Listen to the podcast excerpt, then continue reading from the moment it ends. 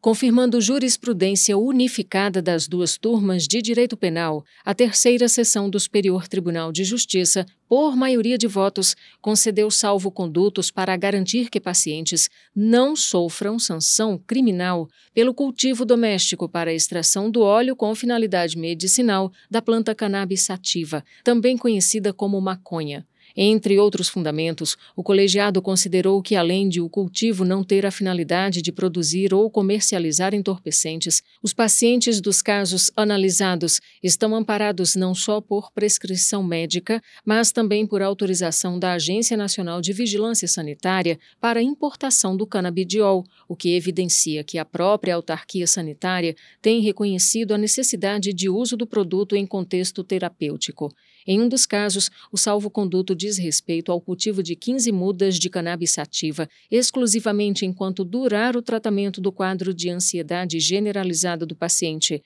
No voto acompanhado pela maioria, o desembargador convocado, Jesuíno Rissato, destacou que, em mudança jurisprudencial ocorrida em 2022, a quinta turma do STJ, alinhando-se a precedentes da sexta turma, passou a entender que a ausência de regulamentação estatal sobre o plantio de cannabis não pode prejudicar o direito à saúde dos pacientes, os quais têm de lidar com muita burocracia e com altos custos, caso queiram importar o óleo medicinal. A terceira sessão do STJ determinou a comunicação da decisão ao Ministério da Saúde e à Anvisa.